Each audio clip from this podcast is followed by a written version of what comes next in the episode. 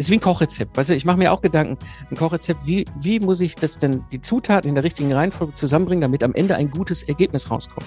Ja, und das macht das ganze Leben halt viel leichter. Und so bin ich recht schnell dahin gekommen, meinen ganzen, diese ganze Produktionskette bis zum Veröffentlichen komplett zu optimieren, sehr schnell. Und damit bin ich in der Situation, wenn ich eine halbe Stunde Episode produziere, habe ich ein, also netto halbe Stunde, habe ich einen Bruttoaufwand von Pi mal Daumen Stunde, wenn es hochkommt, Stunde 15 pro Episode.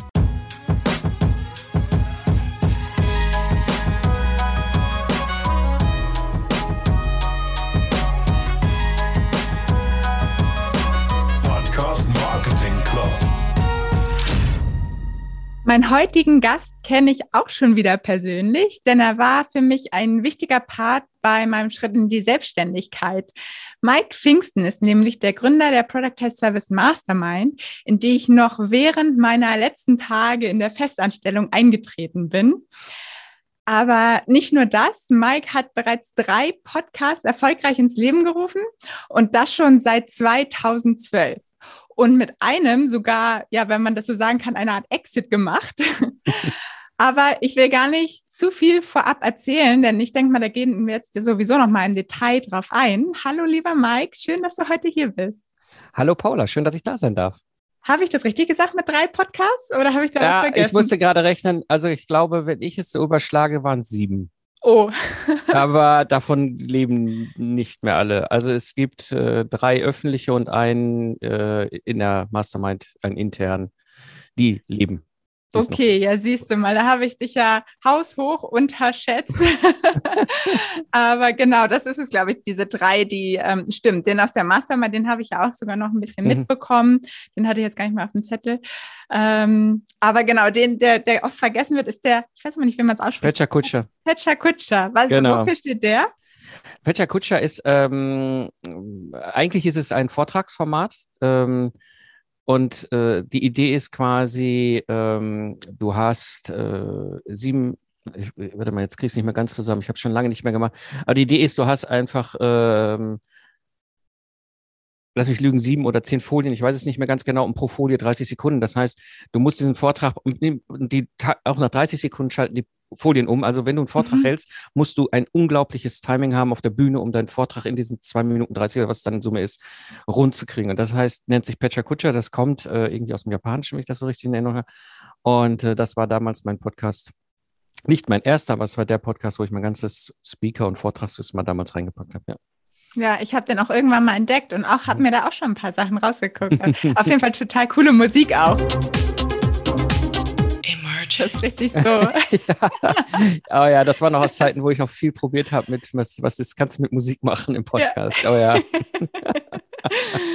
ja, ja, cool. Aber ich würde sagen, heute ist so dein, dein Haupt- Podcast Baby, eigentlich der Productized Service Podcast, oder? Genau, genau. Ähm, ja.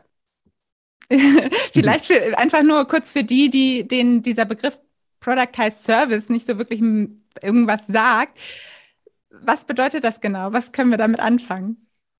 Ähm, das ist eine Pro also produktähnliche Dienstleistung. Das lässt, dieser Begriff lässt sich nicht so richtig schön ins Deutsche zu übersetzen. Wir haben im Deutschen da nicht so ja. richtig den Begriff für. Also am meisten dran kommst du im Grunde so eine Art standardisierte Dienstleistung. Du hast klare Prozesse mit einem klaren Ergebnis. Es eignet sich extrem gut gerade für Wissensarbeiter, Wissensarbeiterinnen, also Menschen, ne, Geistesleister, äh, die Meister, Meisterin ihres Fachs sind, die, die halt eben eine Dienstleistung, einen Service erbringen und den eben jetzt nicht mehr für jeden Kunden individuell und jedes Mal oftmals auch auf Stundensatzbasis, sondern du hast eine ganz klar standardisierte Dienstleistung, na, wo du einen Festpreis dran kannst, hat ganz viele Vorteile, wenn du in diese Richtung gehst. Lange Rede, kurzer Sinn, das ist im Grunde eine, ja, ein, eine Art und Weise, wie du dein meisterliches Handwerk immer wieder gleich ausliefern kannst. Ja, und vor allem, was, was ich ja auch finde, was da krass der Vorteil ist, dass man einfach super viel Zeit wieder gewinnt, ne? wenn oh, man ja, alles ja, halt ja. in Prozesse packt. Ja, genau. Das ist, das ist so der, das ist so der größte Hebel, den du hast. Du kannst anschließend auf deiner Seite wahnsinnig viel äh, zeitliche Freiheit erreichen ähm, bei deinem gewohnten Einkommen. Also das ist das Schöne, die Kunden zahlen ja. fürs Ergebnis und die interessiert es nicht mehr, wie viele Stunden du dafür brauchst. Hauptsache, du hast dein, dein, dein, dein versprochenes Ergebnis halt geliefert. So, und das macht es ja. halt unglaublich charmant, ja. Total. Deshalb musste ich ja auch direkt in deine Mastermind, als ich gestartet bin, habt ihr auch ganz viel schon mitgenommen. Richtig mhm. Mhm. Aber kommen wir mal zum Thema Podcast. Also 2012 bist du gestartet, ne? Ja. Habe ich das denn ja. richtig gesagt? Ja, ja, ja, das war absolut richtig. Das war im Februar 2012, habe ich damals meinen Ingenieur-Podcast gestartet. Das war mein erster, der Zukunftsarchitekten-Podcast. Ähm, Wie bist du darauf gekommen, überhaupt einen Podcast zu starten 2012? Ach, das war, das war eigentlich eine wirre, verrückte Story. Ich war zu der Zeit noch klassischer freiberuflicher Ingenieur im Projektmanagement. Mein Spezialgebiet war Troubleshooting. Das heißt, ich war hier wie so ein kleines Feuerwehrmännchen äh, der Spezialist, wenn Projekte in die Mauer gegangen sind, äh, dann sie wieder aufs Gleis zu stellen, erfolgreich durchs Werkzeug zu bringen. Und das habe ich vor allem in Automobilentwicklung gemacht und die war halt ein begnadeter Kunde, weil die haben so ziemlich alle ihre Entwicklungsprojekte regelmäßig in den Sand gesetzt und dementsprechend hatte ich gut zu tun. Und verbunden mit diesen Projekten waren halt auch ein riesen Reisezirkus. Ne? Ich habe weltweite Teams geführt, ich habe in allen möglichen Orten musste Workshops halten, Meetings halten, Abstimmungen halten und so weiter. Mhm. Und zu der Zeit, ja, lief das halt klassisch. Du bist irgendwo hingeflogen, sagen wir, du, ich, ich bin ja in Köln ne, und in München ist ein, ein, Treffen und dann fliegt man halt mit dem Flieger nach München und dann steigt man da am Flughafen aus und dann hast du dir da irgendwie so ein Sixt-Auto geklickt und dann setzt du dich wieder rein und äh, fährst nochmal eine Dreiviertelstunde zum Kunden. Und ich hatte das Problem hier in Nordrhein-Westfalen, habe ich immer so WDR 5 gehört. Ne, äh, Wissenschaft, Kultur, Wirtschaft, Politik, so, mhm. das war so mein Sender. Ähm, jetzt bin ich da unten in diesem Sixt-Auto in Bayern. Ähm, ich habe nur verstanden, BR5 ist nicht das Pendant. Ja, das heißt, du bist diese Dreiviertelstunde im Grunde nur damit zugange, irgendwie dein, dein das Radio, den Radiosender zu finden, den du hören ja. willst. Und es war so häufig quasi wirklich wie so ein, wie so ein, wie so ein Comic, erlebte ich es immer wieder. Ich bin um fünf vor elf beim Kunden auf dem Parkplatz gefahren und genau da genau da kam dieses eine Feature mit dem einen Thema, was ich spannend finde. Aber ich muss jetzt raus aus dem Auto. Ich hatte jetzt irgendein Troubleshooting-Meeting, weißt du, und danach habe ich im Grunde vergessen, was das für ein, für ein Fünf-Minuten-Schnipsel im Radio war. So, bis ich dann wieder hier in Köln war, habe ich auch völlig vergessen, was ich, wo ich da suchen muss. Und mhm. das war oft so schade, weil da Themen waren, die mich interessierten. Ich bin sehr weltraumbegeistert. Als Systemingenieur finde ich, das ist halt, mehr große Systeme begeistern mich halt.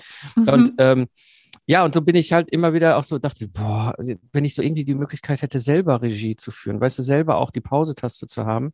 Ja. Und bin so 2010, 2011 irgendwie durch Zufall über so eine komische Funktionalität äh, meines iPhones gestolpert. Das, da gab es eine App, die nannte sich iTunes und da konnte man Musik abonnieren. Okay, das war ja nicht bekannt. Aber da gab es so eine Abteilung, die nannte sich Podcast. Und ich hatte keine Ahnung, was Podcast ist. Mhm. Aber ich stellte fest, da sind coole Sendungen und die kann ich alle runterladen. Und die haben eine Pausetaste. Und ab dem Tag habe ich kein Radio mehr gehört. Bis heute. Ich höre kein Radio mehr. Krass. Ja, äh, also ich höre jetzt wieder Radio, weil gute Radiosender gute Sendung als Podcast veröffentlichen. Ja. Aber ich habe keine Live-Radiosendung mehr gehört seitdem. Weißt du noch, was da der erste Podcast war, den du gehört hast? Ja, Raumzeit vom DLR. Natürlich Weltraum. Ja, äh, und das war auch so ein bisschen der, das war auch so ein bisschen die Initialzündung. Ich habe diesen Podcast gefunden. Klar, Weltraum findet der Mike toll. Hört er sich an, rauf und runter, Wissenschaftler, Techniker, ne, alles Mögliche, super spannend. Und dann habe ich irgendwann festgestellt, dieser Kerl, der das moderiert, der die Leute interviewt, dieser Tim Pritlove, mhm. das ist kein Journalist. Mhm. Es ist ein Nerd. Der kommt aus, der kommt aus dem ganzen Internetszene, der war mal im, im Chaos Computer Club, hat er mal was zu sagen gehabt, ist super aktiv in dieser Podcast-Szene, ist selber Podcast, hat mehrere verschiedene Podcasts. Und der verdient sein Geld damit, dass er Podcasts macht, die von der Community finanziert werden, also ein Spendenmodell dahinter, schon damals, mhm. 2010. Und da habe ich festgestellt, äh, dieser Tim Pritlove, wenn der das kann, dann kann es ja nicht so kompliziert sein, einen Podcast zu machen. So bin ich neugierig geworden, selber mal auszuprobieren, wie man so einen Podcast produziert. Das ist spannend, weil du das aus der Sicht siehst, kann ja nicht so kompliziert sein. Und du hast ja auch gesagt, du bist Ingenieur. Aus ja. der technischen Seite, für dich ist es wahrscheinlich gar nicht so kompliziert, aber dann ist natürlich immer die Frage, jeder sieht das ja natürlich aus einer anderen Seite. Ja. Und das ist natürlich auch spannend, weil damals, würde ich jetzt mal vermuten, gab es auch noch nicht so die klassischen Tools wie ein Hoster oder so, dass man es einfach kurz hochlädt und läuft. Wie bist du da als Ingenieur vorgegangen, um das überhaupt alles einmal aufzusetzen, so ein Podcast? Das kann man sich heute, glaube ich, schon wieder gar nicht mehr vorstellen. Ja, das ist so ein bisschen, ist so ein bisschen wie, ja, wie eine Opa erzählt vom Krieg manchmal. Das ist Wahnsinn. Das ist nicht mal zehn Jahre her. Weißt du, so, ja, so echt. Und das ist, es gab damals zwei Podcasts. Es gab natürlich auch schon Podcasts, die darüber geredet haben, wie man podcastet. Also das mhm. war, ja, und das eine ähm, war der Podcast Der Lautsprecher vom Tim Pritloff. Kann man sich heute noch anhören, mhm. ist aber über Technik von damals. Äh, ist mehr jetzt ein, mehr so eine Historiensendung. ne? ähm, und dann gab es noch einen amerikanischen Podcast, äh, Podcast Answerman hieß der äh, Podcast hieß auch so.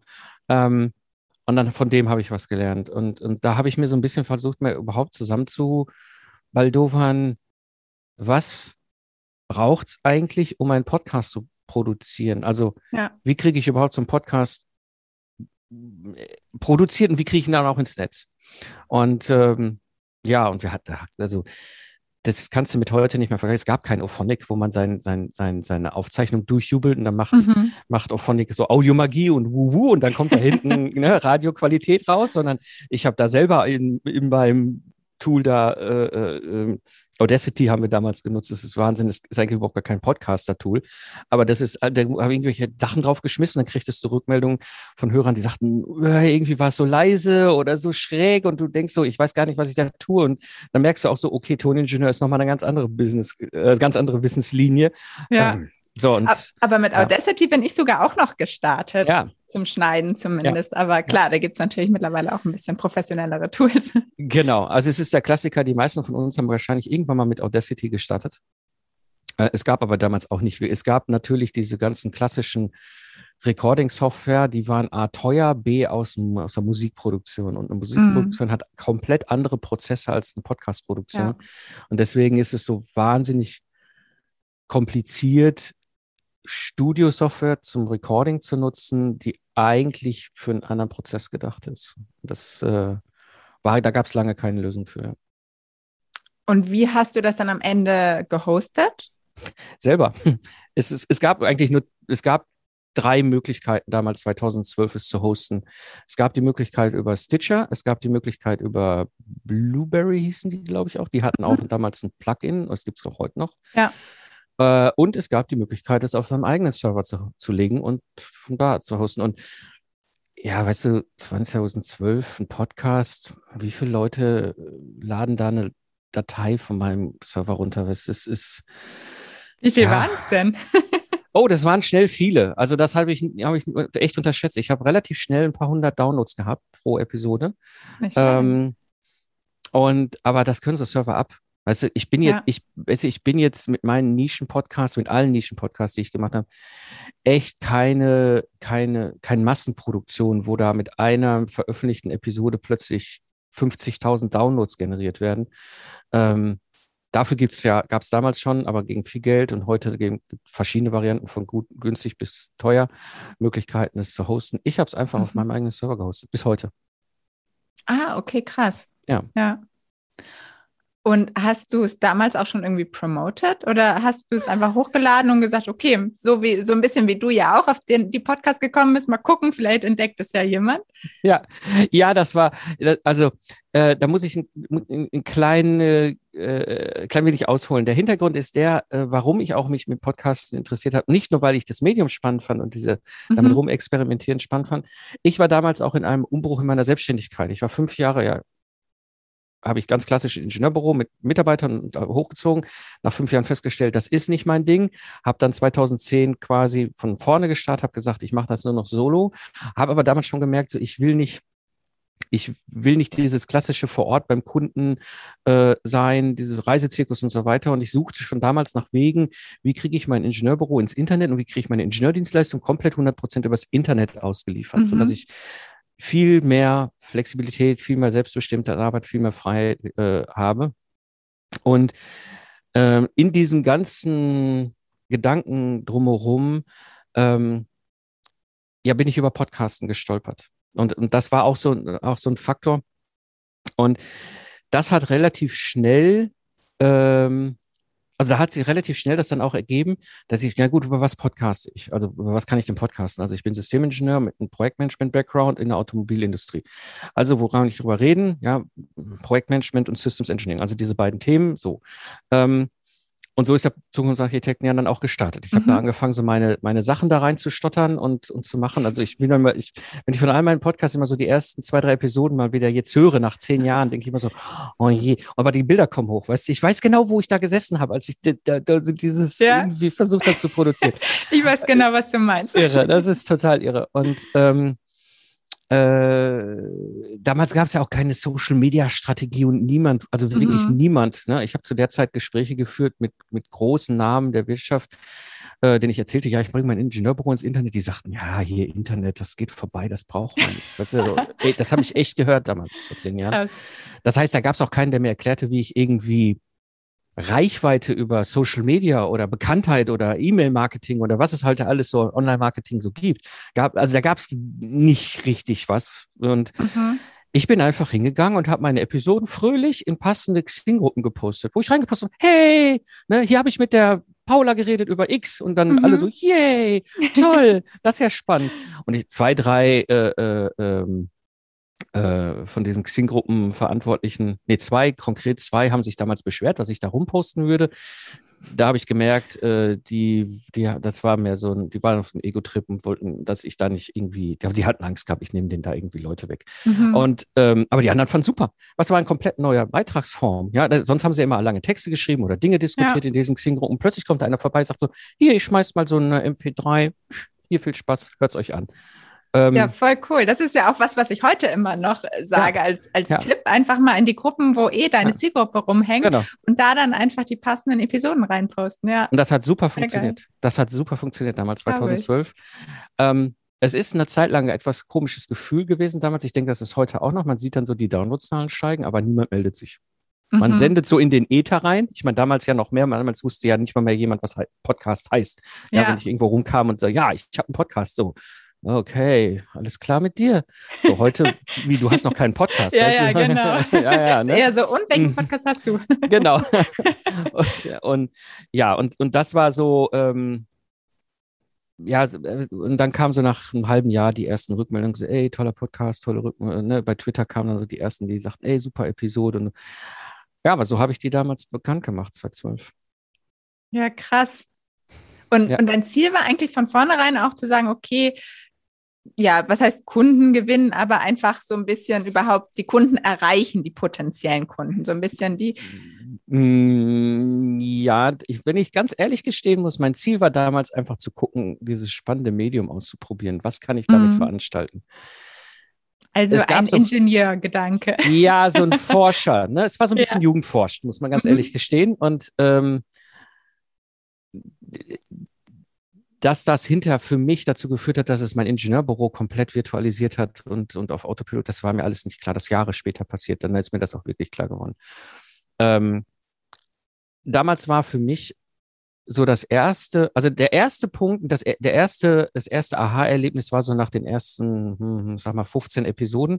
Mhm. Ich war es total gewohnt. Ich war ja in diesen Kundenprojekten vor Ort meistens präsent und habe da halt gerettet. So, ähm, ja. das heißt, da kamen dann andere aus, aus den Projekten oder auch aus Nachbarprojekten auf mich zu und sagten so, äh, Mike, hör mal, was machst, warum machst du das so, wie du das da machst in deinem Projektmanagement? Wie du, du machst das ja ganz anders als alle anderen hier erklär mal. So, und dann mhm. habe ich den da, habe ich eine halbe Stunde da hingesetzt, habe den das erklärt. Oder ich habe denen eine Mail geschrieben, habe denen das so runterklärt. Oder Leute, hey, du machst da coole Sachen, woher weißt du das? Hast du da ein Buch, was ich lesen kann? Kannst du mir was Habe ich denen eine E-Mail geschrieben und habe jedes Mal immer wieder quasi eine neue E-Mail, eine neue ja. halbe Stunde ich mich hingesetzt. Und plötzlich war ich in der Situation und sage, Buchtipps, kein Thema, Episode 12, zehn Buchtipps zum Thema Projektmanagement und Systems ja. Engineering. Hier hört's dir an.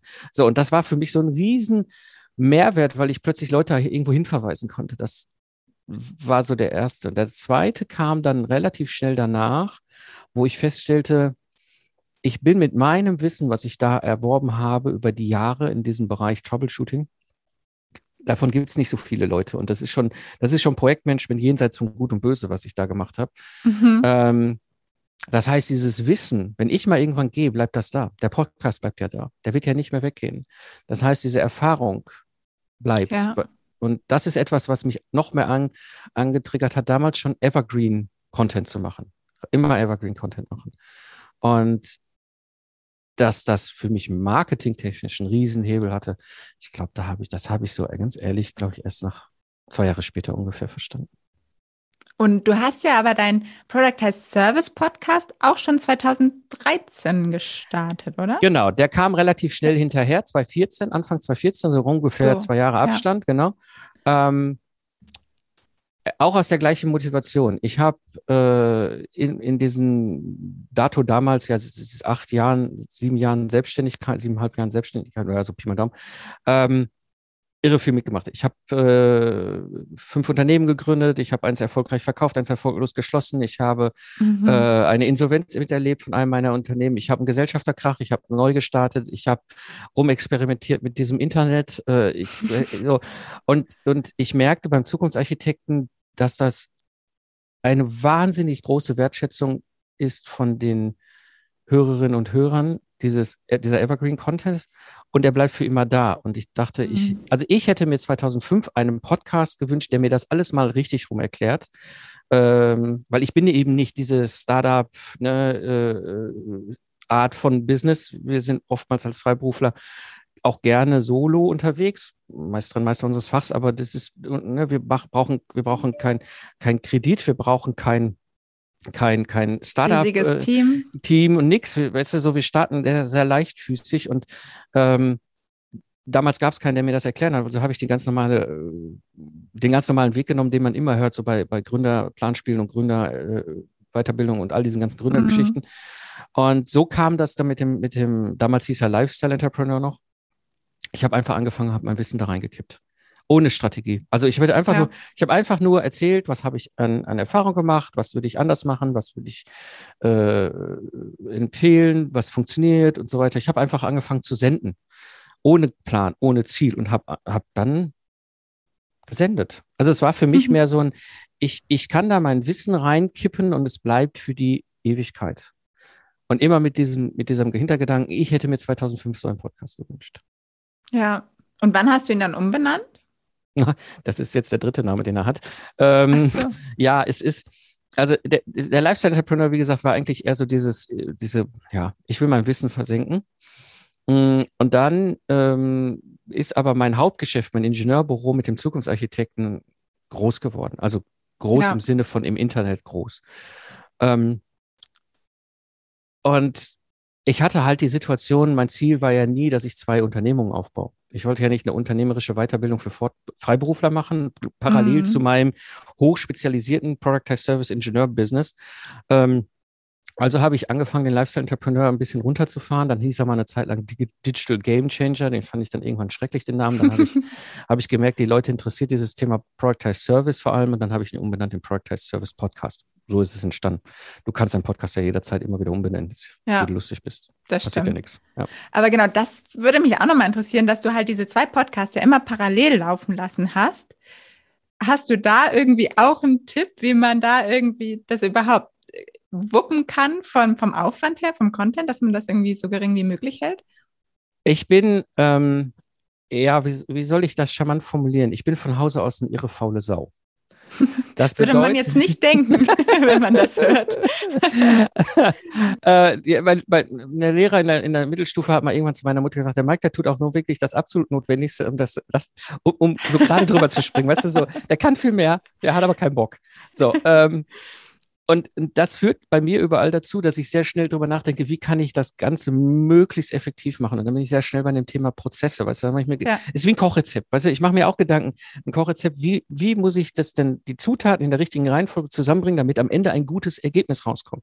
Ja, und das macht das ganze Leben halt viel leichter. Und so bin ich recht schnell dahin gekommen, meinen ganzen, diese ganze Produktionskette bis zum mhm. Veröffentlichen komplett zu optimieren, sehr schnell. Und damit bin ich in der Situation, wenn ich eine halbe Stunde Episode produziere, habe ich ein, also netto halbe Stunde, habe ich einen Bruttoaufwand von Pi mal Daumen Stunde, wenn es hochkommt, Stunde 15 pro Episode.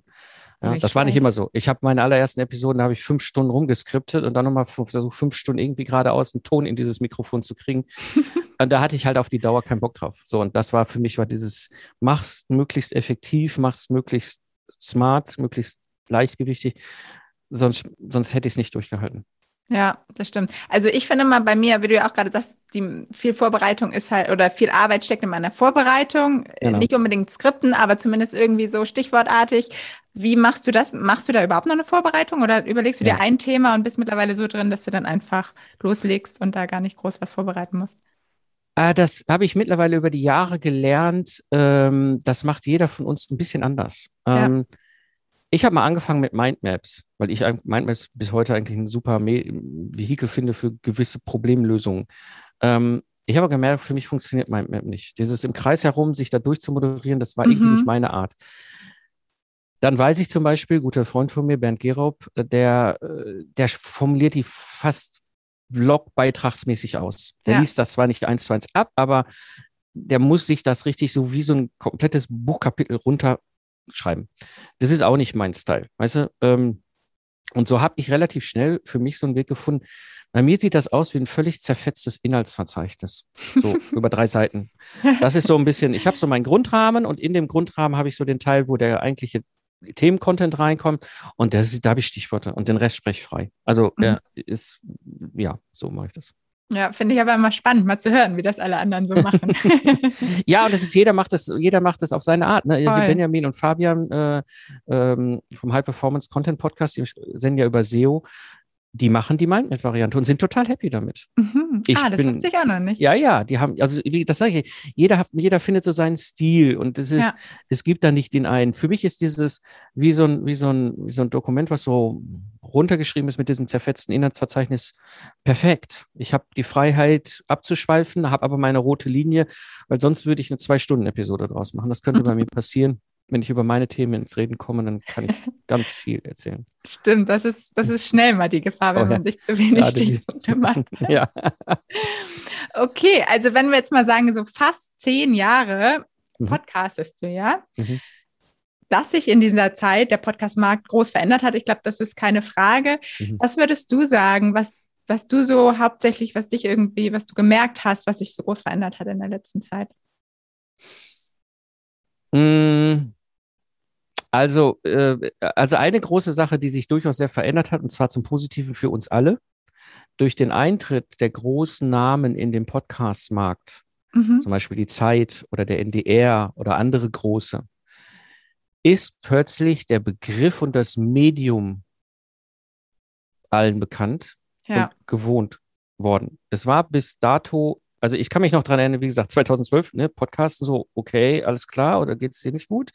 Über, ich sag mal so 2016, 2017, ja, so, man wusste schon, was Podcast ist, aber jedes Mal fängst du an, ist das Internetradio? Nein, es ist kein Internetradio. Ähm, mhm. Und dann quasi mit dem Moment, wo dann die großen Namen eingestiegen sind, war Podcasten völlig gewohnt. Ja, äh, du musst, ich, ich merke das so ganz krass an dem Punkt, ungefähr da musste ich auf oder konnte ich aufhören, Leuten zu erklären, wie man Podcast abonniert. Mhm. Ja, mal, also du wirst wirklich ja. gefragt, so, ey, du hast ja einen tollen Podcast, äh, die, ich höre immer, den kann man irgendwie unterwegs hören, wie geht denn das? Und dann habe ich über Jahre den Leuten erklärt, wie sie auf ihrem Gerät, ob, egal ob ja, Android krass. oder iOS, ein Feed abonnieren. Ja, solche Dinge wusste ich dann plötzlich nicht mehr, weil es plötzlich gewohnt war. Ja, und das ist so, das ist so etwas, was, ähm, was ich stark gemerkt habe zum Positiven. Ähm, wo ich sehr mit Argwohn drauf äuge, ist Spotify, weil mhm. das ist ein Plattformgeschäft und Plattformgeschäft kennen wir von Facebook und das muss nicht immer zum Guten sein, mhm. weil alle jetzigen Podcasts, die einen eigenen RSS-Feed rausreichen, sind unabhängig. Es ist völlig egal, ob ich eine Solo-Show bin oder ein Konzern mit 4000 Mitarbeitern. Dieser Feed gehört mir. Das ist mein Land. Das kann ich darüber bestimmen, was damit gemacht wird publiziere ich nur ausschließlich in Spotify, bin ich auf, baue ich auf deren Land. Und wenn die morgen ja. keinen Bock mehr haben, ist mein Podcast weg. Und auch meine Hörerinnen und Hörer sind weg. Während ich den Feed selber in der Hand halte, kann ich die immer erreichen. Den kann mir niemand klauen. Das sind so Dinge, wo ich, wo es so ein paar Trends gibt, wo ich immer sage, das ist eine bewusste Entscheidung. Ich habe jetzt nichts mhm. in dem Sinne gegen Spotify. Man muss sich nur bewusst machen, was das bedeutet. Ähm, Glaubst du, dass sie irgendwann sagen, okay, entweder bist du bei Spotify exklusiv oder gar nicht? Nein, das glaube ich nicht. Ähm, das machen sie nur mit den großen bekannten Influencern, ja. mit uns nicht, nein. Ähm, ich habe mehr so ein bisschen, bei mir habe ich ein Bauchkrummeln äh, bei Spotify eher, also ich habe ja immer schon von Anfang an mein eigenes Land, mein eigener Feed. Mhm. Das heißt, mich, mir war das völlig egal. Ich bin der Herr meines, mein, meines Feeds, der Herr meines Landes. Ähm, habe aber einen zweiten Feed gemacht, hab, den ich bei Spotify eingehangen habe für den mhm. äh, ähm, Project Service Podcast. Der Zukunftsarchitekt ist nie bei Spotify gewesen. Ähm, da war es mehr so ein bisschen, ich wollte mal wissen, wie funktioniert das. Mittlerweile ist es so, diese, diese AGBs und so weiter für die, für die Podcaster, also die Sendenden, ähm, sind ja so, äh, dass Spotify lustig Werbung da reinstipseln kann. Ja, und ich finde es jetzt eher so beta geil, wenn irgendeiner in meine Content-Episode Marmeladenwerbung reinsendet. Weißt du, so. Äh, und dann bin ich ja auch nur noch äh, Content Kuh. Weißt du, so, die, die, ich bin doch nur da willkommen, weil damit da noch mehr. Ist das, das wirklich schon erlaubt in, in Deutschland? Ich habe mal gehört, dass das so ein bisschen die Sorge sei. Es ist die Sorge und das meine ich mit der Plattformwirtschaft. Wenn ja. sie es machen, können wir es nicht verhindern. Wie denn auch? Ja. Das Einzige, was ich machen kann, ich kann meinen Podcast depublizieren bei denen. Ja, mhm. dann hätte ich ihn auch gar nicht hinbringen müssen. Weißt du so, deswegen, und das ist halt schwierig, wenn du abhängig bist von der Plattform. Ja, ja also ich habe kein Problem, auch seinen eigenen Podcast mit einem separaten Feed bei Spotify zu hosten. Und wenn die, die Spielregeln auf eine Ebene bringen, die mir nicht mehr gefällt, ja, sorry, dann ziehe ich meinen Podcast bei denen wieder ab. Mhm. Wenn ich aber ausschließlich Spotify exklusiv oder nicht exklusiv, ja. aber nur weil ich Spotify so bequemlichkeitsmäßig nutzen will, hm, das weiß ich nicht. Also da wäre ich vorsichtig. Da habe ja. ich mich gegen entschieden.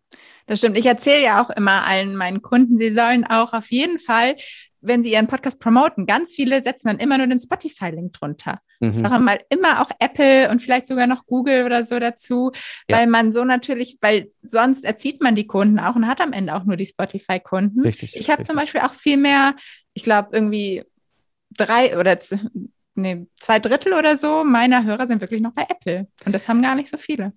Genau, also das ist etwas, was ihr nicht unterschätzen sollt. Apple Podcast ist das älteste und größte Podcast-Verzeichnis. Das ist vielleicht auch etwas, wo, was der kleine feine Unterschied ist zwischen Spotify und, und, und, und all anderen. Ne? Also mhm. Apple Podcast ist ja nur ein, eine Ausspielart davon. Ähm, diese ganzen Podcast-Verzeichnisse, also Apple Podcast, Google Podcast, Amazon Podcast und so weiter, ich meine Amazon Podcast, also, also da gibt's ja mehrere. So, die nehmen nur dein Feed und listen den in, wie so ein Inhaltsverzeichnis auf. Es bleibt immer, immer noch dein Feed. Ja. Ja, während Spotify deine Episode runterlädt, das heißt, du hast, wenn du veröffentlichst, nur einen einzigen Download, das ist der Spotify-Download, und dann legen die die MP3 bei sich ab. Ähm, und damit habe ich den Feed nicht mehr. Und deswegen, ich bin auch bei Apple Podcasts und das ist schon immer jeher meine stärkste, äh, äh, ja, ich sag mal, äh, Verzeichnis. Äh, Plattform, es ist ja keine Plattform, es ist, es ist ein Verzeichnis. Und äh, du erreichst die Leute. Und dann gibt es etwas, und das ist dann wiederum Marketing strategisch sich zu überlegen. Menschen, die als, also wenn du darüber nachdenkst, wer ist deine Zielgruppe, wer hört dich oder wer soll den Podcast hören? Menschen, die ein äh, über Apple Podcast Podcasts abonnieren und hören, müssen ja ein iPhone haben. Sonst macht das ganze System ja, ja keinen Sinn. Menschen, und das ist einfach, das ist dann wieder Marketing, und da gibt es Studien zu, und da seid ihr Marketing-Leute viel schlauer als ich. Aber äh, es gibt ja Studien, Leute, die ein iPhone ihres eigenes nennen, sind in der Regel finanzkräftiger. Also wenn ich eine gewisse Zielgruppe erreichen will, wo ich sage, ich habe halt ganz bewusst ein gewisse, gewisse Avatar-Ziele, wo ich auch das vielleicht auch berücksichtigen will, mhm. macht es Sinn zu sagen, und dann mache ich halt nur iPhone. Dann sind zwar die allen anderen sauer, aber ich weiß genau, die iPhone-Leute sind da meine Zielkunden. Also nicht die, iPhone, die ne, nicht ja. Apple-Leute, sondern Leute, die ein Apple-Produkt haben, weil sie sich das leisten oder gönnen wollen. Ne? Und so. Und das sind dann so kleine Feinheiten. Und ich aber denke, denkt auch darüber nach. Das ist durchaus nicht zu verachten. Auf jeden Fall, auch wenn das wahrscheinlich offen wieder niemand zugibt, weil man das ja alles, weil man ja niemanden ausschließen möchte. Aber am Ende Marketingstrategien funktionieren ganz oft darauf. Du, und, und, und es kommt dazu, Google Podcast habe ich mich nie eingetragen. Das hat Google schon selber gemacht. Weil das ja. ist etwas, was klassisch ist, diese ganzen Drittverzeichnisse, also Drittverzeichnis meine ich jetzt, nee, Zweitverzeichnis müsste man es jetzt nennen. Das erste Verzeichnis, ich bin nur bei Apple Podcast eingetragen. Mhm. Apple hatte, hatte, hatte zumindest, ich weiß nicht, ob sie es noch haben, eine offene, eine offene Schnittstelle und andere konnten das Verzeichnis absaugen und bei sich wiederum publizieren. Und so ist mein Podcast, ich habe nur bei Apple mein, mein Feed eingehangen. Ich war nur bei Apple publiziert. Und alle anderen haben sich den dann gezogen. Und so bin ich dann durch die diversen Podcast-Verzeichnisse von Google Podcast bis irgendwie podcast.de oder wie die alle heißen. Mhm, manchmal komische ja. Mails. Mir ist es egal. Sollen die ruhig. Sollen die schön meinen Feed verteilen. Finde ich super. Ja. ja, aber apropos roter Faden, jetzt haben oh, wir ja. hier so einen kleinen Schlenker gemacht zu Apple und Spotify, was eigentlich gar nicht auf, dem, auf meinem Plan ja. zumindest war, aber trotzdem sehr spannend, da auf jeden Fall mal deine Einsicht zu haben. Ein Thema, worüber ich aber auf jeden Fall noch sprechen will, das habe ich ja auch schon ein bisschen angeteasert, ist nämlich den Verkauf deines Podcasts. Ich habe das bis jetzt noch nicht von irgendjemandem mitbekommen, dass jemand seinen Podcast weiterverkauft hat und der dann natürlich auch weitergeführt wird. Ja. Es geht um den Zukunftsarchitekten-Podcast. Richtig, richtig. Also, Situation ist so, irgendwann kam der Punkt, wo ich gemerkt habe, da kommen so viele Freiberufler und Freiberuflerinnen auf mich zu und fragen mich, hier, was, wie hast du das da gemacht mit deinem Ingenieurbüro und dem Internet und Project Service und so weiter, dass ich zu der Zeit wieder angefangen habe, den, den äh, damals hieß er ja, dann war er im Zwischenstadium Digital Game Changer, dann jetzt Project Service Podcast wieder richtig hochzufahren. Mhm. Und ich merkte, ich habe auch keinen wirklichen Drive mehr, den Zukunftsarchitekten-Podcast so richtig zu bestücken, regelmäßig. Und ähm, dann gab es über die Zeit dann irgendwann auch der Punkt, also äh, das Schöne ist ja bei Podcasts, du kannst sie jederzeit ja auch mal pausieren. Die Abonnenten bleiben da, diese Abos auf ja. deinem Feed bleiben da und ich habe bei jedem Podcast über ein Jahr mal pausiert sobald du eine wow, Episode über ein Jahr. ja, ja, sobald du eine Episode wieder veröffentlicht, sind zack, alle Downloadzahlen wieder da. Ja, weil die, weil die Abos halt bleiben. Ja, mhm. so kommt halt, die Leute kriegen halt keine neue Episode mehr. Manche fragen nach, manche merken es nicht, aber das ist ja so, die behalten das Abo. Und, ähm, ja. und äh, da in dem Zug kam dann für mich äh, letztes Jahr 2020 der Punkt, wo ich sage so, hm, ich habe jetzt mich entschieden, dieses ganze Ingenieurbüro 15 Jahre, das war spannend, das hat sehr viel Spaß gemacht, ich habe sehr viel Geld verdient, ich habe sehr viel freie Zeit gehabt, ich habe sehr viel zeitliche Freiheit, Selbstbestimmtheit mhm. gehabt. Aber dieses Neue mit dem Product Service Mastermind, du hattest es ja eben erwähnt, ne, diese, im Grunde ist das jetzt vereinfacht gesprochen eine freiberufliche, eine, eine unternehmerische Weiterbildung für Freiberufler. Genau. Ne, so. Ähm, das macht mir wahnsinnig Spaß, meine Erfahrung weiterzugeben, mein Wissen weiterzugeben. Dieses Ding ist, also die Project Service Mastermind ist etwas, was ich mir 2010 gewünscht hätte. Dann mhm. wär, hätte ich nicht acht Jahre gebraucht, sondern acht Monate. ähm, das, das, ähm, ja, und so kam dann die Entscheidung für mich so, ja, ich habe da jetzt ganz viel wahnsinnig spannende Dinge, die funktioniert haben und nicht funktioniert haben im Ingenieurbüro mit Online und so. Äh, ich schiebe das alles ins digitale Regal, unter anderem auch den Zukunftsarchitekten und mache nichts mhm. mehr damit. Und dann kam zum Jahreswechsel 2020, 2021 ähm, ein anderer äh, Systemingenieur auf mich zu und fragte mich so, kann ich das kaufen? und da habe ich gesagt, ja, klar. Meinte er in äh, dem Moment deinen Podcast oder dein Product as Service oder beides wahrscheinlich? Also erstmal, erstmal fragte er, kann man das kaufen? Also da, was das war, war uns gar nicht so klar. Okay. Ja, ähm, ob er jetzt nur den Product Service kauft oder den Podcast oder meine große E-Mail-Liste oder mhm. meine Webseite oder das ganze Geschäft in, inklusive der, der Firmierung. Und wir wussten es nicht. Es war einfach so, er fragte danach. Und haben uns zusammengesetzt und haben darüber nachgedacht, ähm, was könnte gehen, wie könnte es gehen. Und ein Weg, den wir beiden dann gefunden haben, um es einfach auch auf beiden Seiten das Leben jetzt nicht unnötig kompliziert zu machen, anstatt dass ich die ganze Firma verkaufe, verkaufe ich die einzelnen Assets. Mhm. Unter anderem den Podcast, also sprich den Zukunftsarchitekten-Podcast. Das ist ein Asset gewesen. Ich habe da eine hohe, äh, hohe, also erstmal ist es ein sehr äh, auf den Punkt zielgruppenfokussierter Podcast, sehr mhm. alter, langer existierender Podcast. Wenn du Projektmanagement bei, bei Apple Podcast eingibst, landest du automatisch bei dem. Ja, es ist der Podcast, darüber bin ich sehr bekannt worden. Der Podcast ist sehr bekannt. Ja. Ähm, und das hat einen Wert für ihn. Auf einen Schlag kriegt er, kommt er ja, kriegt er ja Zugriff auf so einen Zielgruppen-Podcast für seine Kundenzielgruppe. Ne? Plus die anderen Assets, aber das ist ja dann mal wieder Thema, Thema Firmenverkauf. Aber hier geht es ja jetzt heute um den Podcast. Und so war es dann ein Asset, was wir transferiert haben, was er dann gekauft hat, ja. Und hat Björn sich dann vorher alle 170 Folgen angehört, bevor er gesagt hat, okay, damit ich jetzt verstehe, wie ich hier weitermachen muss, muss ich erstmal hören, was alles so passiert ist. ja, ähm, äh, es ist etwas passiert in dieser ganzen Transferphase, in der ganzen Zeit, wo wir dann am Ende des dann auch so den fertigen Vertrag unterschrieben hatten und so weiter. mh, fingen wir schon mal so drüber an, drauf zu sagen, wie kann man diesen Podcast zu ihm bringen, ohne jetzt die Hörerschaft zu verlieren. Mhm. Weil genau, ich denke ja auch immer, es hängt ja eng zusammen. Ne? Die Leute Klar. wollen ja eigentlich den Host hören. Ich habe Also ja dich. neun Jahre lang war meine Stimme zu hören. Und entweder ich alleine oder ich mit Interviewgästen. Und ähm, haben uns überlegt, wie machen wir das, wie machen wir das, wie machen das. Und da war die Idee, wir machen das in drei Episoden. Äh, eine Episode solo ich, kündige an. Vielen Dank fürs Zuhören. Es hat mir Spaß gemacht. Das und das ist passiert, darum, darum wird jetzt das und das passieren. Mhm. Ähm, dann machen wir eine Transfer-Episode, wo wir beide fachlich sprechen. Und dann macht er quasi eine Art Neu-Intro, Ep- wie soll man es nennen? Keine Ahnung, erste Allein-Episode. Mhm. Und ab dann ist es sein Baby. Und dann haben wir darüber nachgedacht und dieser Transfer war die Überlegung, ich habe damals Anfang 2012, ich weiß nicht mehr, Episode 20 oder so war das, kam eine Studie von unserem Fachverband raus, wie sieht Systems Engineering im Jahr 2020 aus? Und dann habe ich damals eine Episode gemacht, ich habe diese Studie besprochen, habe Mhm. meine eigene Sichtweise, meine eigenen Gedanken nochmal dazu in der Episode ähm, erzählt und seine Idee war, komm, lass uns das doch machen. 2020 ist ja durch, ja, und es Ja. gibt auch schon vom Verband eine neue Studie 2030. Äh, 2030. Ähm, dann lass uns doch mal quasi, was ist aus, aus damals geworden, was glauben wir wird in, was in der neuen Studie steht, wird passieren. Und die Episode habe ich mir natürlich nochmal angehört. Mhm. Und dann machte ich so den Player an und dann hörst du so den Mike von 2012, weißt du, innerlich macht es einmal so, oh Gott, oh, das noch Kinderschuhe?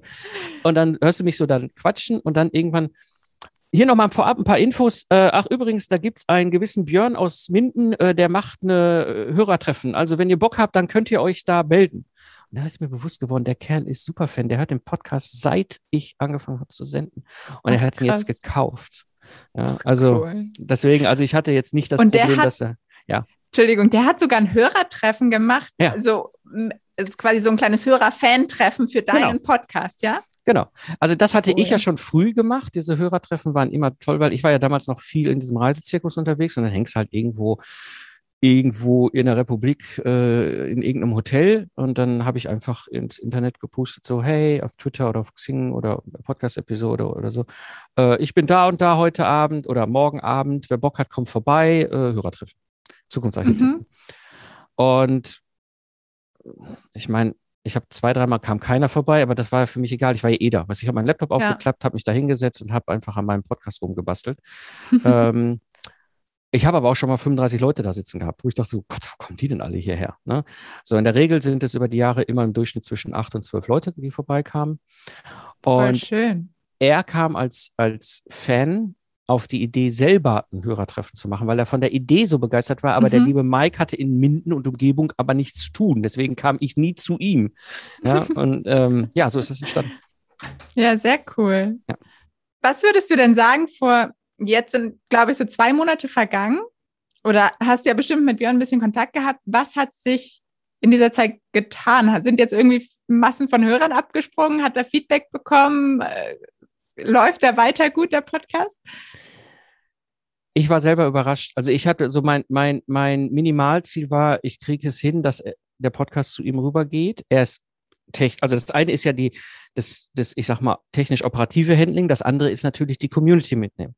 Mhm. Das technisch-operative machte ich mir wenig Sinn. Das hatte ich A, dokumentiert, B, optimiert und er hat das relativ schnell verstanden, wie das Ganze abläuft, hatte wenig Fragen. Äh, aber wie kriegst du die Community rüber? Jetzt hatten wir diese Idee mit dem, diesem Transfer und dieser einen Episode.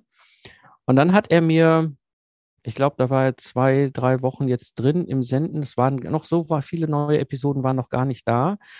Äh, schrieb er mir die E-Mail, er hätte schon eine Rückmeldung, ein Hörer hätte sich gemeldet, äh, er fände es wieder toll, der Podcast ist aufgelebt, es gibt wieder Content, alles ist super. Ja, ähm, man merkt, dass der Björn noch frisch ist, aber, also ne, dass er quasi auch sich lernt, da reinzukommen, in Mhm. diese Art zu sprechen. Aber sie wären, er wäre total begeistert und beide Daumen hoch, super. Und das war für mich so, okay, wir haben es geschafft. Sehr cool. Ja, verrückt. Ja. Also hätte ich vorher auch nicht gedacht, dass man das so machen kann, weil klar, die Expertise bringt er ja schon mit. Ich glaube, das Mhm. ist so eine Grundvoraussetzung. Aber am Ende, ich meine, kennen wir ja selber, wir hören den Podcast rein und entscheiden dann, okay, gefällt uns die Stimme, gefällt uns die Persönlichkeit, bleiben wir dran. Ne? Deshalb Mhm. ist das wahrscheinlich auch einfach ein Glücksgriff gewesen. Ne? Äh, sicherlich ja, auf jeden Fall in dem Sinne, dass er A, Fan war schon immer und B, selber Systemingenieur ist und vom Fach. Ja, also der ist auch Meister auf dem Level, wo ich bin. Also der, der tut, also der reicht, also der ist, glaube ich, sogar besser als ich, meine Meinung. Er meinte zwar andersrum, aber egal. Ähm, also fachlich muss ich und inhaltlich muss ich ihm ja nichts erklären, da weiß er, worüber er redet. Ähm, mm. Für mich war es ähm, ja, also, also das, das, die Schwierigkeit war eigentlich eher, fand ich jetzt bei mir, weil ich muss ja auch loslassen. Weißt du, ja. ich, ich habe da einen Podcast über neun Jahre aufgebaut, ja ursprünglich mit einer ganz anderen Intention. Dieser Podcast ist die Ursache gewesen für viele wahnsinnig positive Veränderungen in meinem unternehmerischen Leben, äh, mit der Community, den tollen Leuten, die ich über die Jahre da kennengelernt habe und so weiter. Ähm, und jetzt gebe ich das in fremde Hände. Und jetzt ist er nicht so eine ganz fremde Hand, aber trotzdem ist es ja sein eigenes Ding jetzt. Und dann macht er seine Sachen. Und das ist auch völlig okay und genau richtig. Und er macht, hat einen anderen Stil. Es ist so. Er kann nicht, er ist nicht der Mike, er ist der Björn. Mhm. Ähm, und da merkte ich so, da muss ich loslassen. Also mir war das klar, dass ich loslassen muss. Ich meine, in dem Sinne jetzt ja kein Problem. Theoretisch, ja, ja. Ja, ja, genau. Ich hatte ihn ja schon ins Regal gelegt. Also es war jetzt nicht so irgendwie, dass ich von heute auf morgen gar nichts mehr zu tun hatte, sondern mhm. er war ja schon quasi in so einem Dornröschenschlaf, der Podcast. Und ich wusste, wenn er ihn aufleben lässt, wieder dann aus dem Dornröschenschlaf holt, dann wird dann mit Sicherheit viel Gutes passieren. Aber trotzdem kam er dann so mit Ideen um die Ecke. Könnte dies machen, könnte das machen, man könnte das so machen. Und in dem Moment zuckst du dann immer und denkst, uh, weiß nicht, hätte ich so nicht gemacht. Aber dann kam so direkt der Gedanke hin, nein, das ist sein Ding. Es ist, es ist sein Style und es macht bei ihm, funktioniert es vielleicht sogar auch. Was bei mir mhm. vielleicht nicht funktioniert, weil es vielleicht nicht mein Style ist, aber es ist okay.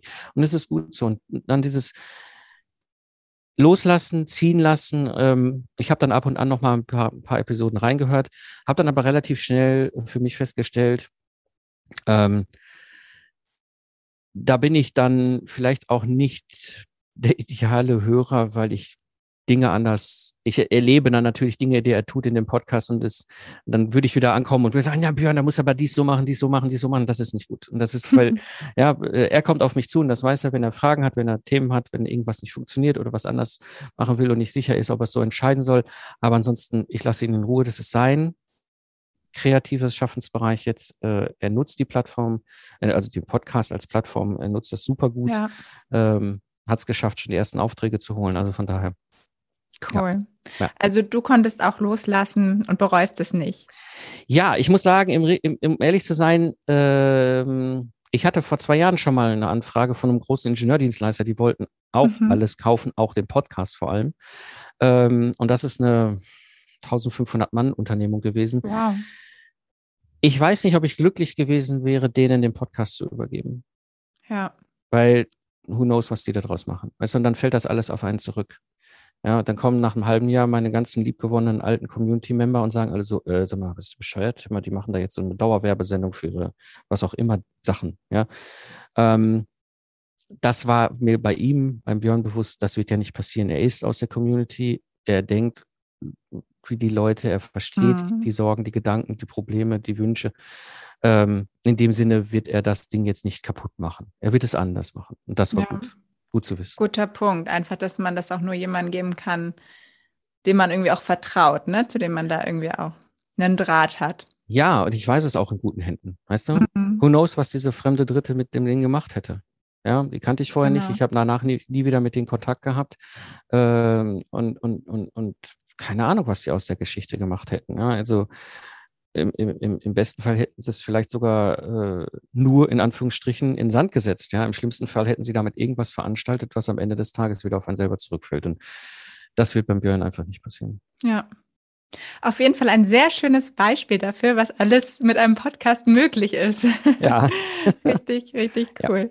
Ja. Ja. Würdest du heute nochmal einen Podcast starten, wenn du jetzt die Idee dafür hättest oder ja, das Thema? Natürlich, natürlich. Also ähm, ich habe ja, wie gesagt, äh, insgesamt sieben oder acht Podcasts gestartet. Drei plus der interne existieren ja noch. Mhm. Ähm, aber für mich ist das, also für mich ist Podcasten, ich podcaste nicht aus rein Marketinggründen. Für mich ist Podcasten auf der einen Seite ist es für mich eine Art eines Denkprozesses, den ich, weil ich, wenn ich so eine Episode auf, aufbereite, vorbereite mhm. und dann mhm. auch anschließend einspreche, ist es ein, auch ein gewisses drauf rumdenken auf dem Thema. Das merke ich sehr stark. Ich beschäftige mich und wir wissen alle, wenn wir jemand anderen was erklären müssen, dann vertiefen wir oft unser Wissen in dem Bereich. Das heißt, Podcasten hat für mich allein schon einen wissensbildenden Effekt. Für mich persönlich selber. Ähm, das ist die eine Geschichte. Die andere Geschichte ist, du hast die Möglichkeit, mit diesem Medium wahnsinnig spannende Menschen zu erreichen. Ja. Als Interviewgast zum Beispiel. Weißt du, wenn ich rausgehe und sage, hey, ne, möchtest du nicht mal bei mir im Podcast zu irgendeinem Thema reden, ähm, dann habe ich immer positive Rückmeldungen bekommen. Und du kommst an, an spannende Menschen ran, wo du niemals rangekommen wärst. Und ja. so sind manche Interviews, auch Zukunftsarchitekten-Interviews gewesen, ich hätte selber eigentlich die ganze Zeit mitschreiben müssen. ja, während, und, weil das so spannender, äh, also Content ist Wissen, Inhalt, Tiefe, ähm, Wahnsinn. Äh, und, und, und das sind so Sachen, allein das, deswegen lohnt es sich. Natürlich, wenn wir jetzt mal aus rein marktwirtschaftlichen Gründen, Marketinggründen und geschäftlichen Gründen, macht Podcast irre Sinn. Das ist ein unglaublich vertrauens vertrauensbildende äh, äh Medium, ist aus meiner Sicht das vertrauensbildende mhm. Medium, weil du dich nicht verstellen kannst. Weiß ich kann jetzt hier auch nicht, sind jetzt, weiß nicht wie lange, etwas über 30 Minuten vermute ich mal zugange mit, mit darüber reden. Ich kann jetzt hier auch nicht irgendwie den Clown machen und mich eine halbe Stunde verstellen. Das wird man sofort merken an der Stimme. Ja. ja und vor allem, vielleicht kann man es noch bei, noch ein, also einmal vielleicht versuchen, schauspielermäßig, aber mach das mal über neun Jahre und ich weiß gar nicht, wie viele Episoden es am Ende waren. Äh, das geht nicht. Du bist authentisch und es ist egal, ob du jetzt als Solo-Show sendest oder als Unternehmung überlegst, quasi einen Podcast mit einem, mit einem unternehmerischen Marketing oder HR oder was auch immer ähm, Ziel machst. Äh, da du authentisch sein musst, wirst du glaubwürdig. Ja. Und das ist etwas, was in einem Podcast äh, irre gut funktioniert. Und das andere, und das finde ich bei Podcasten sehr viel charmanter als zum Beispiel bei Social Media und Co. Mhm. Ähm, das habe ich sehr früh gemerkt, damals, als ich den Zukunftsarchitekten gestartet habe. Ja, das ist Aufwand, das ist Investition. Ja. ja aber es ist kein Marketing, Fire und Forget Geld. Ja, ich nehme nicht 1000 Euro und schmeiß die irgendwie auf eine Marketingkampagne in der Hoffnung, ne, ich habe eine gute Conversion, ich habe mhm. 1000 Euro in Aufwand in eine Episode gesteckt und sie ist heute noch da. Ich habe bis heute bekomme ich Rückmeldungen von, von teilweise Episode 7, wo ich mal einen Lastenheft- und Pflichtenheftunterschied erklärt habe. Krass. Ja, wo die Leute, weißt du, und da habe ich, ja, das war viel Aufwand damals, habe ich noch, war ich noch wesentlich ineffektiver als heute. Aber diese Episode ist da und bleibt da. Das ist kein Fire and Forget Marketing ja. Kampagnenbudget, sondern das ist eine Investition in, das, in die Unternehmensstrategie, wo du unglaublich langfristig von gewinnen wirst. Und das ist etwas, was nicht zu unterschätzen ist beim Podcasten. Sehr schön gesagt. Perfekter Abschluss, würde ich sagen. Aber ganz zum Schluss bekommst du auch noch meine Frage, die jeder bekommt, und zwar einen deinen persönlichen Podcast-Tipp. Welchen Podcast hörst du gerne? Was kannst du empfehlen? Also ich höre viele Podcasts parallel gerne. Ich weiß gar nicht, ich habe so ein paar 30 abonniert. Und ich bin mittlerweile als Podcast-Hörer auf einem Level angekommen, wo ich Podcasts selektiv episodenmäßig höre. Ich höre sie nicht mehr durch wie früher. Ähm, was ich spannend finde, weil es jetzt auch gerade natürlich mein Thema ist, äh, von John Varillo, äh, Build to Sell Radio. Das ist ein Podcast, der interviewt der Unternehmerinnen mhm. und Unternehmer, die ihr Geschäft verkauft haben. Klar, das liegt natürlich jetzt an dem, an der aktuellen Situation, dass das Thema mich halt irre angefixt hat. Ja. Ähm, aber der ist gut. Der Podcast ist wirklich super. Ähm, cool, kannte ich noch nicht. Ja. Werde ich auf jeden Fall auch verlinken in den Show Notes. Und Mike, wenn man jetzt von dir mehr erfahren will und sagt, ey, dieses Product as Service Ding, das klingt auch super spannend und die Mastermind noch spannender, wo kann ich mehr davon erfahren? Wo kann ich irgendwie Kontakt zu dir vielleicht auch aufnehmen? Also ich sag mal, mein Hub ist natürlich das Internet, also sprich mikepfingsten.de, also Mike mit M-A, also M-A-I-K und dann Pfingsten wie Weihnachten. Oder Tipps einfach Mike Pfingsten bei Google rein, der, der kennt mich und der wird dir schon zeigen, wo, mein, wo ich dann zu finden bin. Ähm, ich habe einen Podcast, wie schon erwähnt, Project Service Podcast, wo ich über diese Themen rede und ich habe unbedingt mal reinhören. Dankeschön, Dankeschön. Ich habe mal vor zweieinhalb Jahren mein Wissen runtergeschrieben. Dazu gibt es ein Buch, was man kaufen kann. Project Service ähm, heißt das Buch logischerweise. Und ansonsten ja Twitter und LinkedIn, das sind so meine beiden äh, Bereiche, wo man mich auch direkt kontaktieren kann. Ja, super. Auch das wird natürlich alles nochmal verlinkt, wer es irgendwie nachschauen möchte. Und dann sage ich vielen lieben Dank, Mike, für die richtig spannenden Stories, die du hier erzählt hast. Es war wieder sehr, hat Spaß gemacht, mich mit dir zu unterhalten und mit dir zu sprechen. Und ja, sag auf jeden Fall bis bald und alles Gute. Dankeschön. Es war mir eine Freude und Ehre, hier mit bei sein zu dürfen, Paula.